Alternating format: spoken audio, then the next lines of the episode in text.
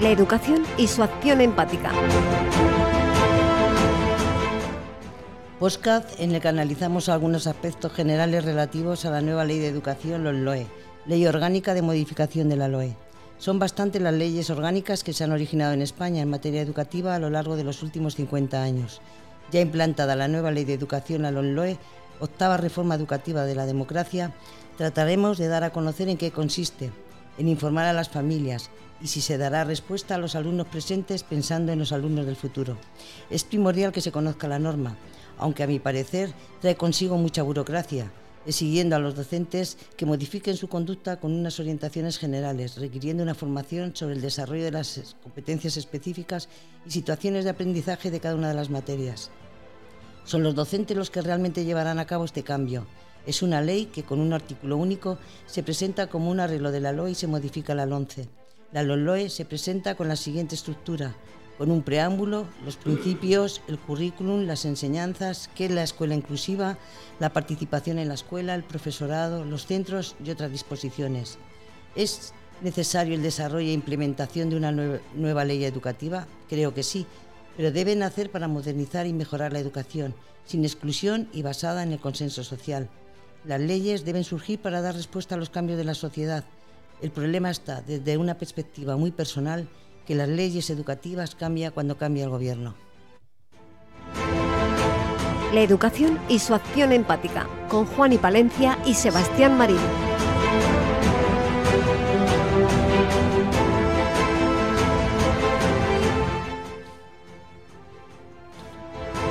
¿Qué tal? Muy buenos días, tardes, noches. Bienvenidos al programa, a este primer programa del año de la educación y su acción empática Juan y Palencia, ¿qué tal? Muy buenas. Buenas, buenas tardes, noches. De, que nos esté oyendo, ¿no? O, días. o días. bueno, en esta ocasión, eh, nuestra. Eh, venimos, eh, venimos, el programa se hace cada tres semanas, 20 días. En esta, en esta ocasión hemos contado casi, casi, bueno, casi no, desde, desde el 1 de enero. Hemos, hemos quitado las vacaciones y ya hemos empezado.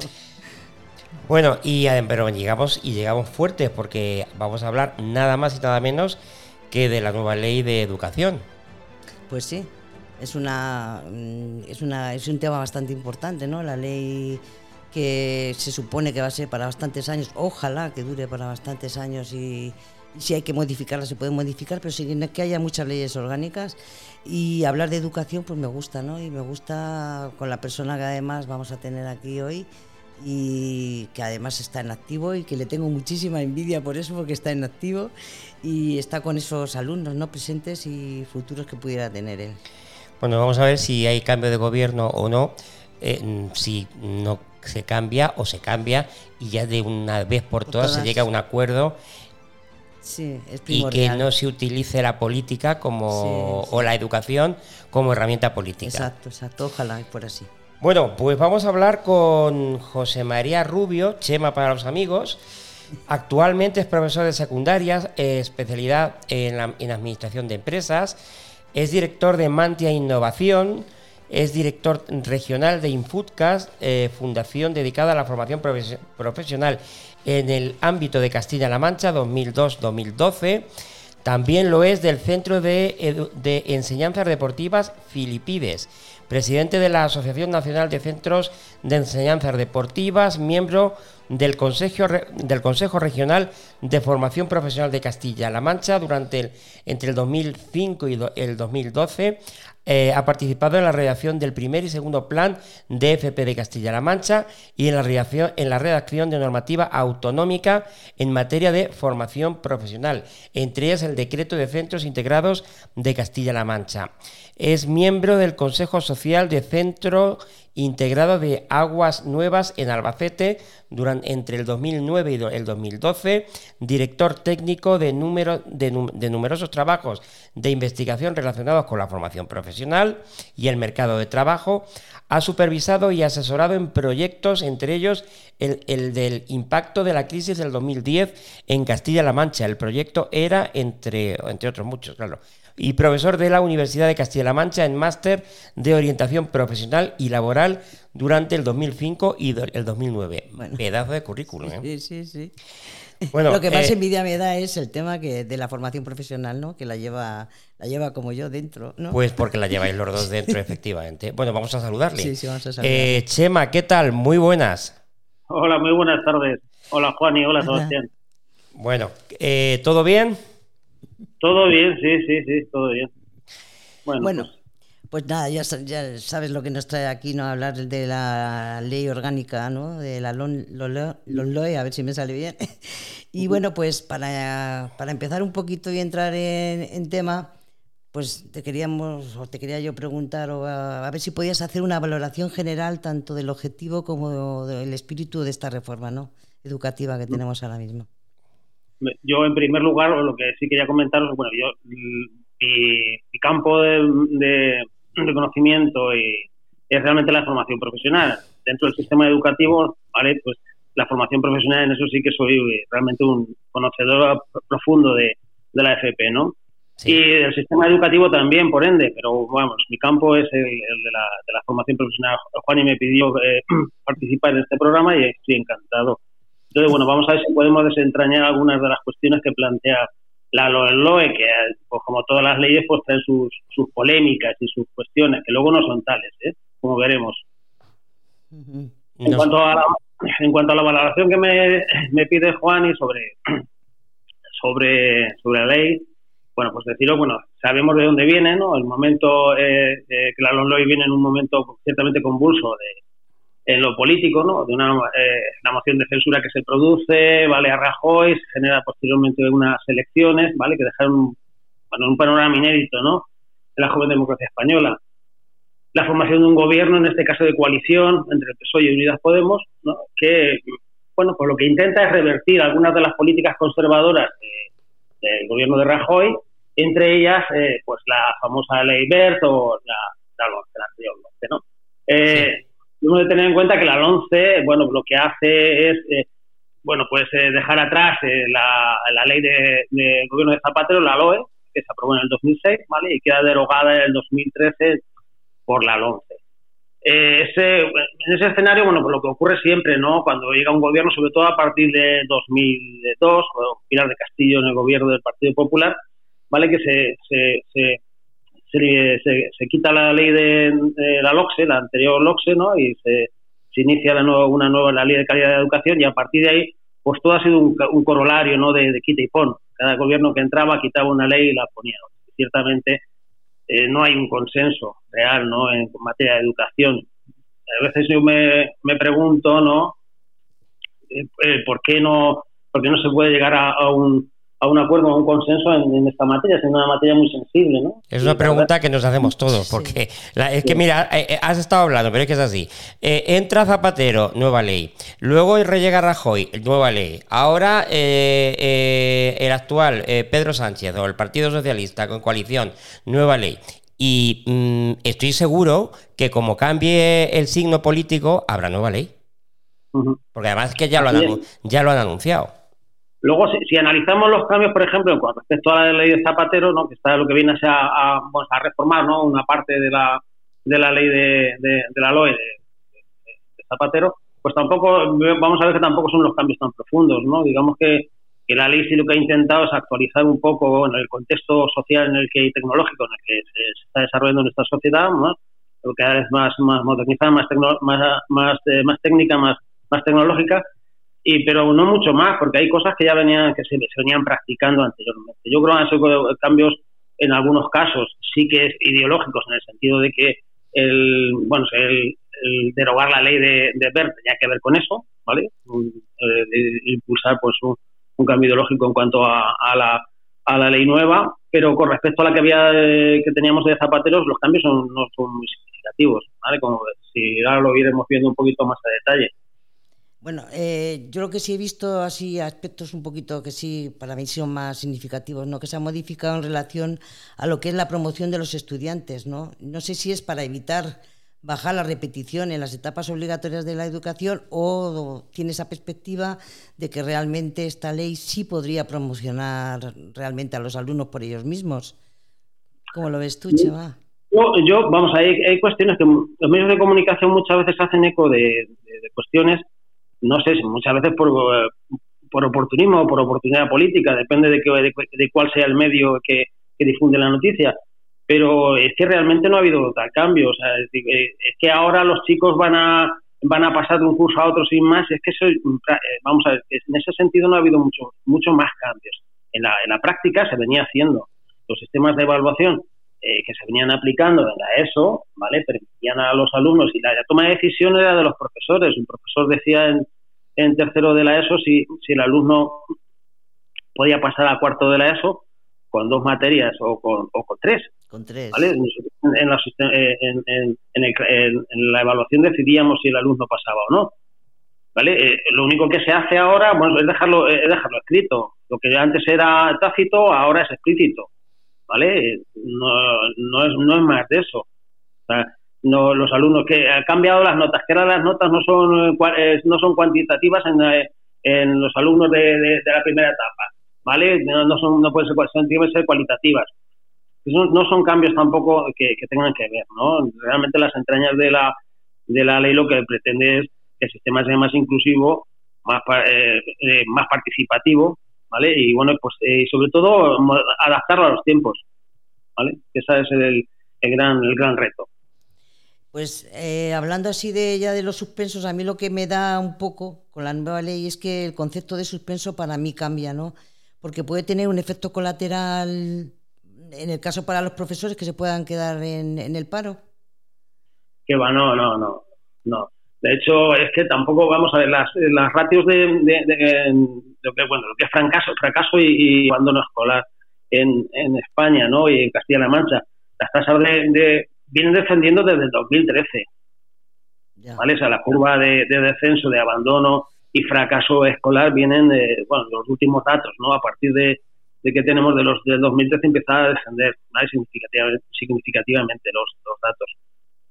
Este último año la tasa de abandono prema, eh, la, tasa de abandono se ha situado en torno al, al, al 9%, el 13%, ¿vale? En algunas comunidades. Y el, el, fracaso, o sea, repetidores, los datos que hay de repetidores, por ejemplo, se, se, se sitúa en el 8,7 y en el 7 y en el 8%, ¿vale? En la etapa obligatoria, en la primera etapa y en la segunda etapa obligatoria. Y pues si esto, claro, si esto lo, eh, lo ponemos en contraste con los datos que tiene la OCDE, pues entonces sí que son llamativos, ¿no? Porque en, el, en, la OCDE los datos son mucho más bajos, estamos hablando del 1,9 o del 3%. Entonces sí, pero bueno, si lo vemos así desde nuestro contexto, ¿vale? Hablar de fracaso escolar en el sentido de repetidores, ¿no? No de abandono del sistema educativo, sino de chicos que repiten, estamos hablando de un 8 o un 9%. Entre un 8 y 9, hay comunidades que a lo mejor tienen más, ¿vale? Que se mueven en la horquilla eh, en la horquilla podríamos dejar, pero la media en España se sitúa en eso, en el 8,7 y en el 7, en el 8. Pero una cosa, ya que estamos hablando de repetidores, bueno, yo mm, parto de la base que aquí yo estoy hablando, eh, eh, tengo a dos especialistas en, la mesa y mm, yo lo único que soy es padre. Pregunto, estamos hablando de repetidores, pero luego también sé que los chavales pasan, pueden pasar con, sus, con, con, con asignaturas suspensas. y, mm, y hasta donde, y corrígeme Chema, pero me parece que pueden seguir pasando, eh, eh, con lo cual van arrastrando un retraso en conocimientos importante. Es lo que me dice la, me dicta la lógica, mm, pero te vuelvo a decir, eh, puros, mm, es aplicar el sentido común, mi sentido común, claro. Sí, sí, la nueva ley ya, ya anteriormente había un programa, que, un programa que era PEMAR, que, que era un programa de refuerzo ¿no? para chicos que que llevaban cierto, bueno, pues, eh, eh, cierto retraso. Eh, a ver, ah, pero antes estaba diver, diversificación, es que eso lo conozco bien, por otros motivos. antes estaba diversificación, con la ley de BERT entró PEMAR, que se hacía en segundo y en tercero, diversificación anteriormente era en tercero y en cuarto, y ahora vuelve diversificación en tercero y en cuarto. Efectivamente, ahora vuelve otra vez, que no deja de ser más o menos muy parecido, ¿vale? Lo único que cambia es la metodología, es decir, eh, la diversificación lo que, lo, que, lo que aplica ahora es un cambio metodológico, en este caso para los chicos de diversificación, y lo que había con la ley BER en, el programa, en el PEMAR, era un cambio en el currículum. ¿vale? Entonces lo que se pretende es que los chicos no haya cambio de currículum, sino simplemente se apliquen metodologías distintas ¿vale? para que puedan reforzar esos aprendizajes. Sí, y luego, a ver, personalmente me parece más acertado, en eso sí, en otras cosas no estoy muy de acuerdo, pero en eso sí lo veo más acertado que sea en tercero y en cuarto, porque en segundo y en tercero, luego, eh, eh, si el, el, nivel es un pelín distinto, llegas a cuarto y, mm, bueno, te encuentras con la triste realidad. Sí, ahora hay un programa de diversificación también, no está todavía aplicado, pero un programa de diversificación, porque empezó este año, ¿vale? Para los chicos que están ya en cuarto, que estén ya cursando, que han pasado, están en cuarto y bueno, que a lo mejor durante este año pues tienen problemas, ¿vale? Se enfrentan con algunos problemas y, los profesores consideran que, van a tener, que para promocionar pues va, va a haber dificultades para que puedan tener la ESO y se les va a permitir también, a los que están ya dentro, ¿eh? están ya dentro, bueno, pues cursar un programa de diversificación para que puedan eh, puedan finalmente acabar con éxito su, su formación y, obtengan el graduado. ¿Vale? Si efectivamente están en y en cuarto, ¿vale? Para promocionar y luego ya dentro de cuarto, los que estén ya dentro de cuarto, ¿vale? Pues para que puedan terminar. Actualmente están compitiendo. No, Cheva, yo que he estado mirando un poco lo que es el circuito en sí, eh, ¿no? Por, eh, como aparece lo del el perfil ese de salida, pues yo he visto que ya es un ya es competencial, ¿no? lo que lo que es la nueva ley más que instrumental que era antes, ¿no? Sí, sí, claro. Yo ahora lo que, lo que veo también es, eh, desde el punto de vista del profesorado, es em, que si realmente a, los docentes están realmente ahora mismo formados, yo viéndolo ahora mismo yo sería incapaz, creo. creo pues ese es un hándicap, ¿no? Que tiene, siempre que se produce en este tipo, cualquier cambio, ¿vale? Legislativo, pues siempre pilla pues a traspiés a los profesores, ¿no? Normal, en ese caso la administración yo creo que debe ser más sensible o anticiparse, ser más proactiva, ¿no? Y anticiparse a esos cambios y formar al profesorado.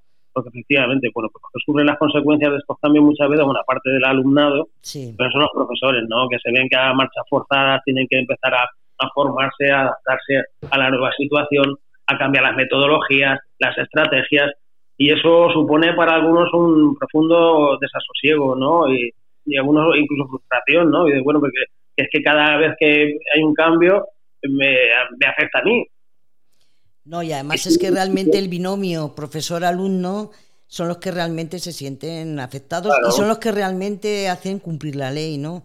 Y para mí yo creo que las leyes deberían respetar, en este caso que estamos hablando de educación, pues a los docentes. Y la labor tutorial también, porque he visto la, la estas competencias, ¿no? Y visto el lenguaje que utiliza la nueva ley con los saberes, con las competencias, con clave, en fin, con un montón de cosas que he visto de términos que yo lo veo realmente complicado y creo que, al profesorado se le debería, no sé, sí, sí, sí, darle una palmadita de vez en cuando en la espalda estaría bien, ¿no? Creo yo. sí, sí, bueno, sobre todo es eh, la formación, ¿no? Lo que necesitan, lo que necesitamos los profesores muchas veces cuando se producen este tipo de cambios pues eh, si estás acomodado a una forma de trabajar y de la noche a la mañana te dicen que la tienes que cambiar, tienes que cambiar tu metodología, pues a veces es que no, dices, madre mía, con todo lo que tengo preparado para este curso, y ahora tengo que cambiar todo lo que tenía preparado. ¿Y ahora cómo lo hago?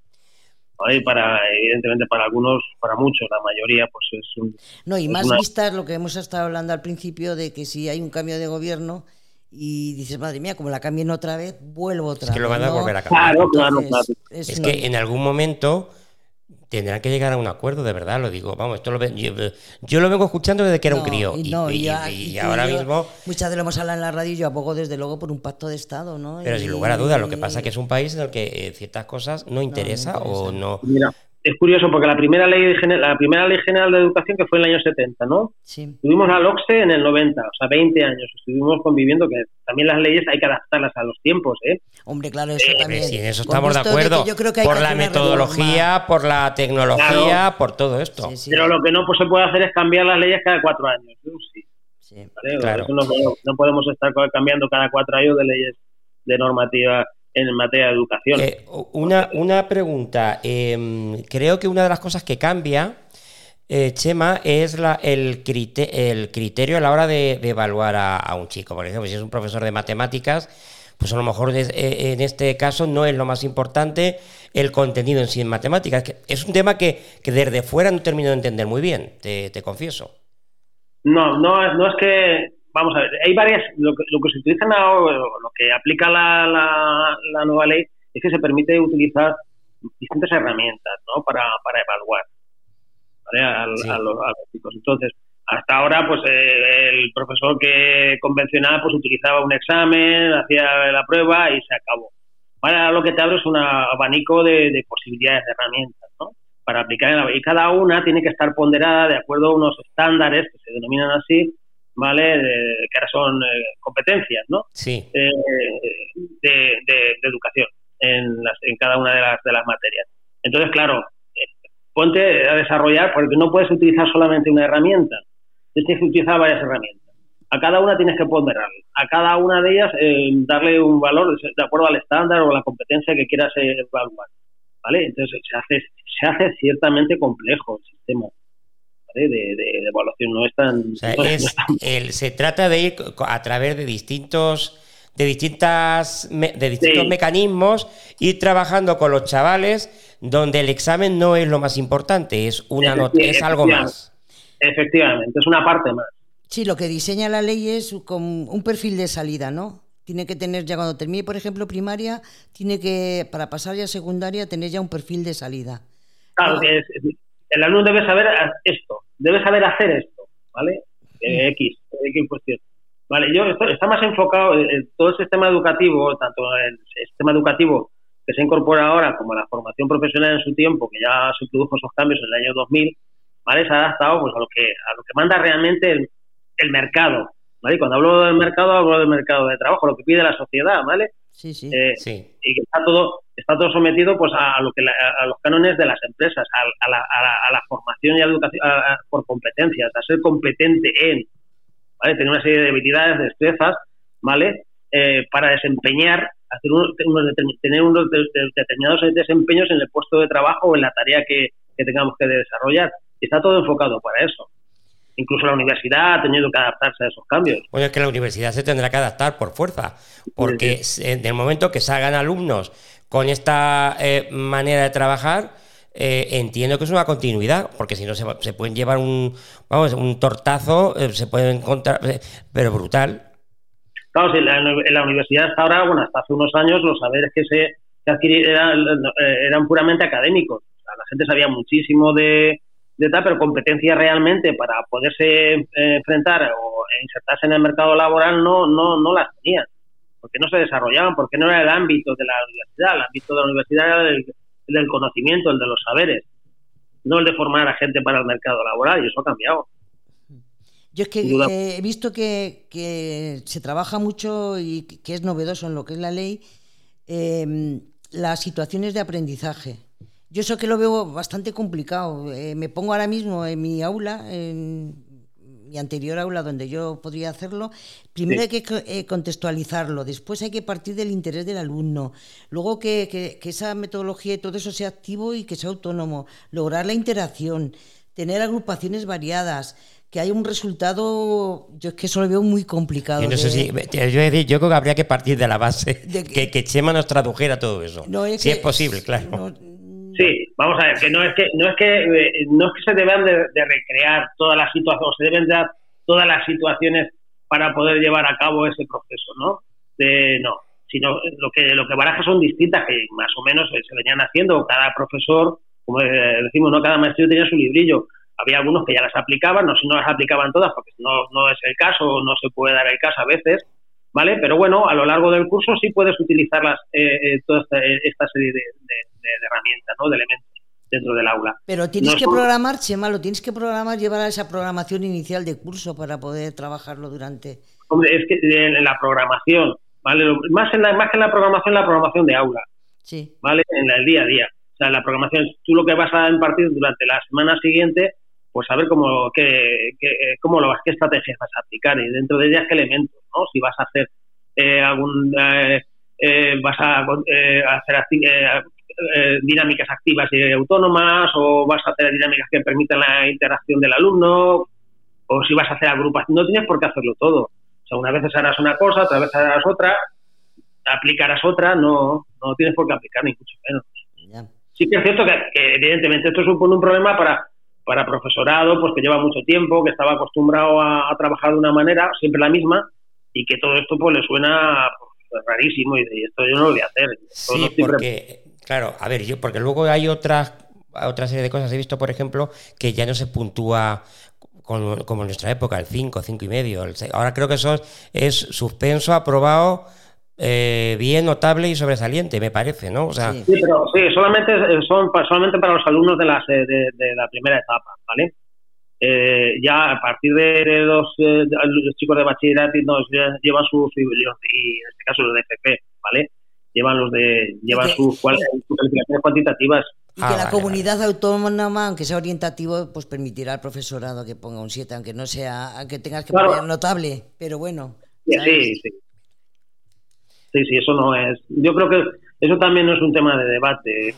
sea, yo eh, realmente, el chico sabe que, ha tenido un 7 o ha tenido un 8, si yo tengo que poner un notable, pues le pongo un notable. Ya, ya. ¿Vale? Porque a lo mejor es frustrante ponerle un, un 3 o un 0. Sí. ¿vale? Tengo que decirle que está suspenso, en lugar de ponerle un 1 o un 2. Claro, que si es suspenso no sabes si es un 1, un 2, un 3 o un 4. Claro. ¿no? Ya, claro. Y no es igual decir Bueno, lo que pasa es que, a ver, eh, yo, ahora hablo desde el punto de vista de padre. No es lo mismo saber que tu hija suspendió con un 4, aunque psicológicamente es lo mismo, pero sabes que, bueno, que, que si tiene un 4, con un pelín que se esfuerce puede llegar al 5. Claro.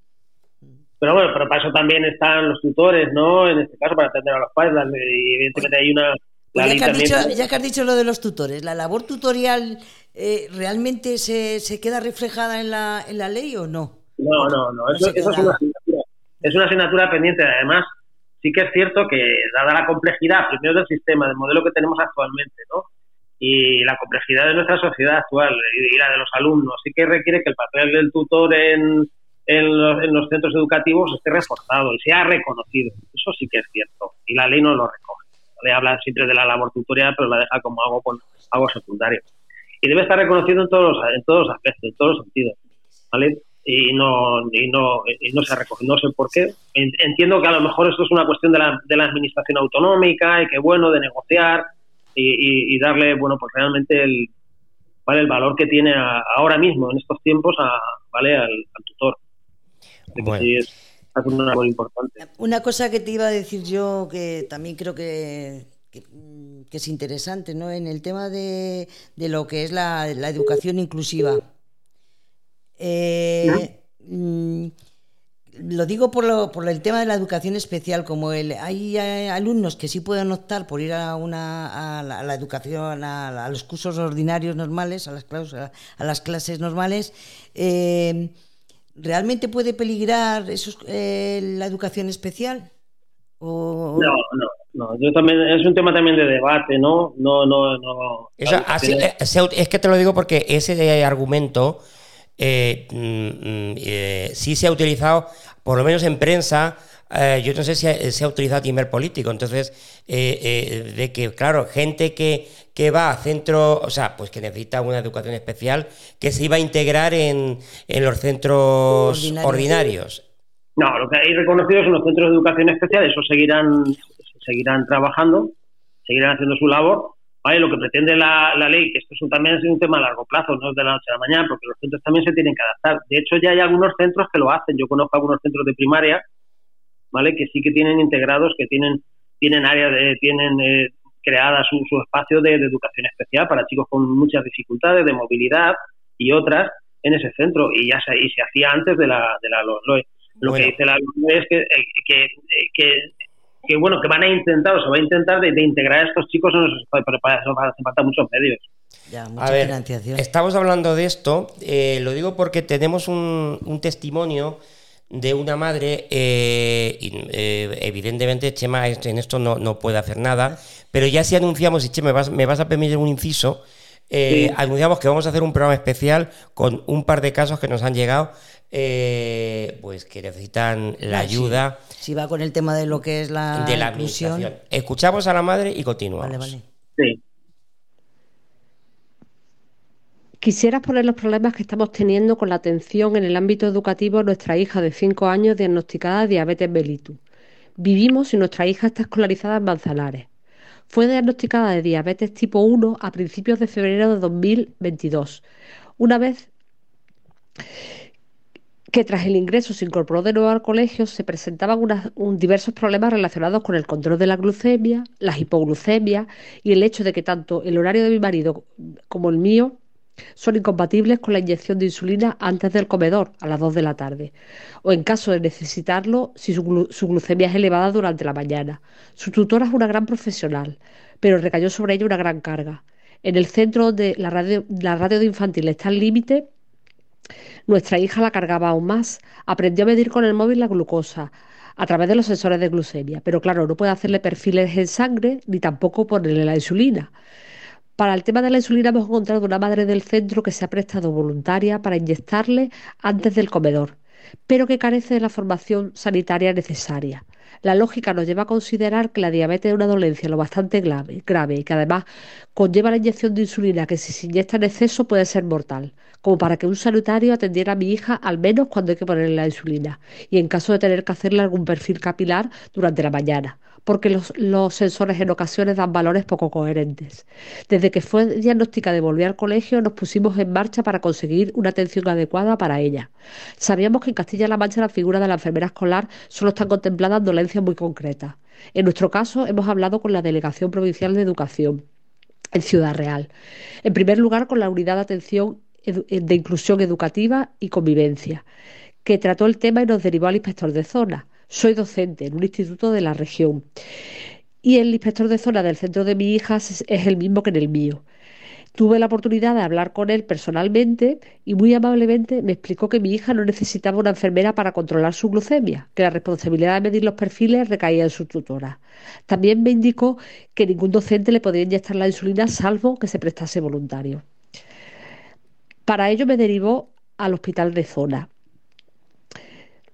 para que desde allí y desde el centro de salud que cubre el colegio intentaran enviar a una enfermera diariamente para la inyección de la insulina. Hice lo que me indicó, pero cuando presenté el caso y los informes de mi hija ante la gerencia del hospital de Manzanares, me respondieron que ya había un protocolo de diabetes en la escuela, protocolo que tiene 20 años y que hace recaer sobre los padres toda la responsabilidad. La única opción que me daba era buscar a algún voluntario en la Asociación de Diabéticos de la localidad para que le inyectase la insulina si nosotros no podíamos, o bien solicitar una enfermera escolar. Fue como un partido de tenis, donde nosotros éramos la pelota. La delegación de educación nos mandaba contra la de sanidad y la de sanidad contra la de educación. Naturalmente seguimos moviéndonos y mandando los informes y la petición al delegado provincial de educación, a la consejera de educación y por último a la oficina del presidente a través de los formularios denominados el presidente responde. Ninguno de los correos electrónicos han sido respondidos. Seguimos creyendo que la figura de la enfermera escolar es imprescindible en el ámbito educativo, y más cuando se presentan casos con dolencias que, aunque comunes, requieren una supervisión extrema, como es el caso de mi hija. Bueno, ahí estaba. Eh... Chema, no sé si has podido escuchar, porque me consta que lo, has podido, lo, has podido, escuchar. Bueno, eh, em, es un tema muy particular, lo vamos a tratar, ya, ya lo anuncio, en el próximo programa vamos a hacer un programa especial con, con dos casos. con dos casos que tenemos, eso es. Eh, y evidentemente yo creo que este problema no es, no es único y exclusivo de la nueva ley. Estoy seguro que la, que la, que la ley antigua eh, no lo hubiese eh, solventado tampoco. El tema es que la niña tiene, necesita insulina, necesita que le pinchen y, y la, la Consejería de Educación eh, remite a la de sanidad y la de sanidad dice que es competencia de la educación. Están ahí, pues como ella dice, como un bueno, pues este programa es la educación y, su acción empática, ¿no? Por eso vamos a ver si, vamos a ver si lo solucionamos. Eso es, vamos a ver si, si podemos aportar nuestro, eh, nuestro grano de arena. Bueno, eh, Chema, mm, se nos está yendo el tiempo. Vamos a ver, no, sé si quieres añadir, comentar algo sobre, sobre este tema. Este, tipo de cosas es, de lo que está la, situación ¿no? que ha estado comentando anteriormente la oyente, pues eh, se, da en muchos centros. Hay muchos chicos con ese tipo de chicos con ese tipo de problema o hay otros tipos de problemas que sí que necesitan ciertamente, pues es la presencia de, si no digo de forma continuada, porque a lo mejor no puede ser, vale, continuada, pero sí, eh, pues eh, que se dediquen unas horas o un tiempo, no, sabiendo que hay alumnos que tienen cierta problemática, pues una auxiliar de enfermería o una enfermera, pues a ayudarles a ponerle los tratamientos, a revisarlos, a pues eh, como hay en muchos, eh, Francia por ejemplo es normal que haya una enfermera en, los centros educativos.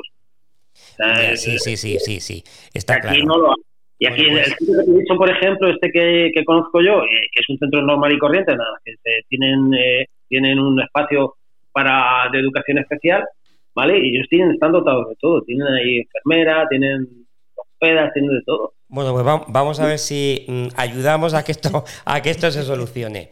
Eh, se nos está agotando el tiempo. Me hubiese gustado que hubieses contado un pelín específicamente, dado que es un gran profesional y eh, probablemente eh, una autoridad mm, de la máxima que hay en, la materia en la FP. Eh, bueno, pues las, las distintas, bueno, ¿qué cambia exclusivamente en FP? Pero yo creo que, mm, si te parece, lo remitimos a, un, te remitimos a un segundo programa. Sí, mejor, sí. yo, creo que, el cambio importante realmente, que no, lo que que no se le ha dado el valor, el, cambio importante, importante, ha sido precisamente en la ley de formación profesional.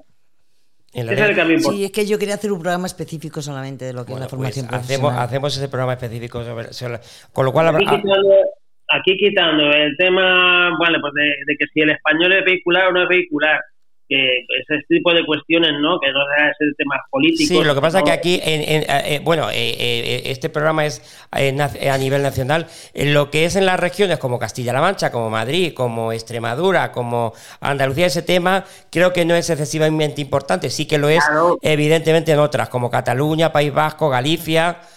Valencia, la comunidad valenciana. La comunidad valenciana, efectivamente. La me refiero que, la prensa, los medios de comunicación le dan mucha importancia a este tipo de cuestiones cuando realmente pues no, eh, no es lo, importante. Hay cosas que son eh, que sí que han cambiado, evidentemente. Por ejemplo, un tema importante eh, que no se le ha dado es el tema de, de, mejorar la, tecnología del sistema educativo, ¿vale? Todo el sistema. Que los alumnos estén mejor dotados, que el profesor esté mejor dotado y preparado y preparado. Y preparado, y preparado, efectivamente. Porque claro, eh, mm, bueno, a mí me consta, y, y yo hablar ahora mismo en programación profesional, pero todavía te encuentras, te lo digo por conocimiento de causa, pues algún profesor a la vieja usanza, pues dictando apuntes, eh, o en fin, cosas, pues lo, que era la, enseñanza en nuestra, en nuestra época, ¿no?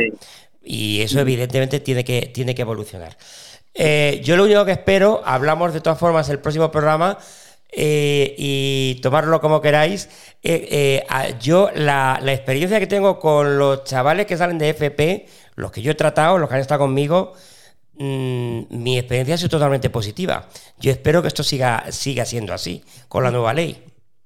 Sí, sí, sí. Además, la FP, el problema que tiene, que tiene todavía en el sistema educativo, es una falta de financiación. Y aún así, a pesar de la falta de financiación que ha tenido, me refiero a financiación en cuanto a recursos materiales, ¿vale? Para poder implementar realmente las enseñanzas y adaptarlas a los tiempos.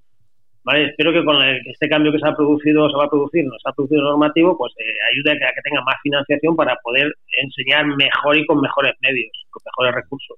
Y indudablemente sacaremos mejores mejores eh, eh, trabajadores, mejores chicos mejores técnicos. Bueno, pues vamos a ver si conseguimos esa financiación. Y no obstante, Juani, tú aquí eres la directora del programa, pues eh, cuando sí, esta era un poquito una introducción, meternos un poquito ya en lo que es la, la LOE, porque lo están sufriendo mucha gente. ¿no? es un cambio de concepto. Entre, Me vais a permitir, Chema, yo estaré de acuerdo que es un cambio de concepto en general. Si hubiera que definirlo... ¿Eh? Sí, con el tema de la digitalización de las nuevas tecnologías, pues claro, hay que, hay que hacer una modificación. Bueno, pues ya seguiremos hablando de la ley, ¿no? Eh, seguiremos hablando de la ley, sin, lugar a dudas. Pues Chema, te agradecemos muchísimo eh, que hayas estado con nosotros no sé si quieres algo más con él. No voy a concluir y ahora ya, si quieres, nos despedimos. ha, sido, ha sido un placer compartir este tiempo con vosotros. Bueno, pues eh, por nosotros también eh, nos has puesto un poquito eh, en, órbita y hay una cosa que sí que saco en conclusión, te lo digo de verdad. yo pensé que iba, íbamos a ir más en negativo y bueno, pues es una prisma de alguna manera positiva que, que, tampoco, que tampoco está mal. ¿eh? La educación y su acción empática. Muchas palabras que introduce la nueva ley, como competencias específicas, saberes básicos, situaciones de aprendizaje, etc. Pero me quedo con la palabra y en mayúscula educación, que engloba un derecho fundamental reconocido a todos los ciudadanos que incluye, como mínimo, el derecho de acceso a una enseñanza básica gratuita. Creo que hay aspectos esenciales de una ley educativa que no deberían modificarse cuando haya un cambio de gobierno Considero la educación como una herramienta clave para la transformación de la sociedad y teniendo en cuenta que es un derecho para formar a ciudadanos, se debe garantizar la sostenibilidad del sistema educativo, una educación responsable y comprometida con los derechos humanos, individuales y sociales. Por ello, abogo por un, pacto de Estado en materia educativa y en el que dé cabida a la participación democrática de todos los sectores de la sociedad, la comunidad educativa y los agentes implicados en el proceso de enseñanza-aprendizaje. La buena marcha del sistema educativo depende de múltiples variables, como presupuestos, que es fundamental, pero importante también es mejorar, reforzar la formación del profesorado. Desde este humilde programa, decir a los profesores y profesoras, maestros y maestras, a todos los docentes, que sois los que marcan la diferencia en muchas etapas de la vida de muchas personas. Seguir amando el enseñar porque vuestros alumnos y alumnas querrán aprender. Bueno, pues hemos llegado al final. Ahora sí, Chema, muchísimas gracias Hablamos en breve. Gracias a vosotros. Hasta luego. Chao. Y, y nosotros volvemos la próxima semana con un programa especial sobre bueno pues sobre... ya que no hemos tenido estos mensajes yo creo que estas madres deberían tener respuesta son cosas problemas puntuales pero es que también hay que hay que incidir y intentar solucionar esos problemas puntuales, porque quien los padece, eh, entiendo que es... Debe ser complicado, ¿eh? Complicado Tener ahí a tu hijo y angustioso. Venga, lo tratamos la próxima semana. Lo aquí les esperamos. Un saludo, hasta luego.